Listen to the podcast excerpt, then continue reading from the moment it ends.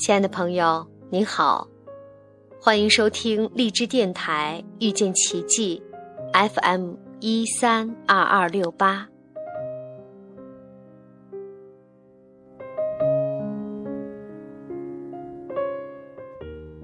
今天和朋友一起谈论享乐和喜悦，于是想到了比上的轻而易举的富足。记得比上说。享乐来自于外在，喜悦是内心涌现的。他说：“我们要觉醒于真正的自己是谁，在喜悦和享受之间是不同的。享乐来自于外在，喜悦是内心的涌现。我们要去到内心去体验喜悦。”任何一个为我们带来享乐的，当他离去时，我们便会产生痛苦。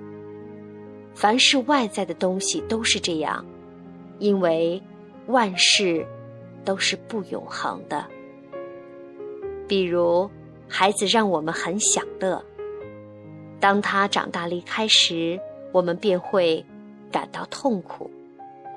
如果我们觉得人生因为爱人的存在而觉得幸福，有一天他走了，也许是离开身体，那也会给我们带来痛苦。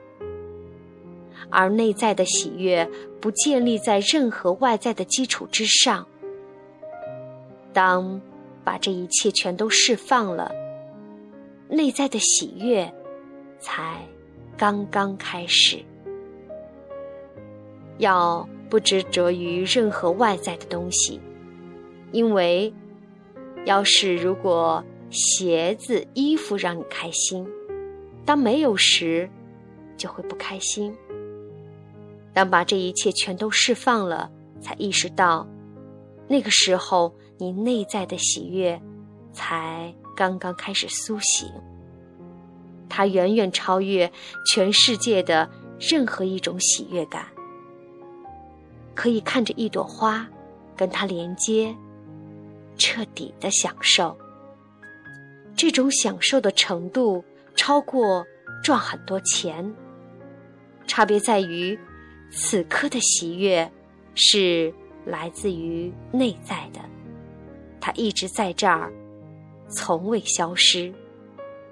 但金钱是外在的。我们需要不断的想着它，顾虑它，而且当不再拥有这些钱的时候，我们就会难受。假如内心充满了快乐，就不需要任何人给我们带来快乐。那么，当进入自己内在的喜悦时，会有什么样的现象呢？我们的情感关系会彻底改变。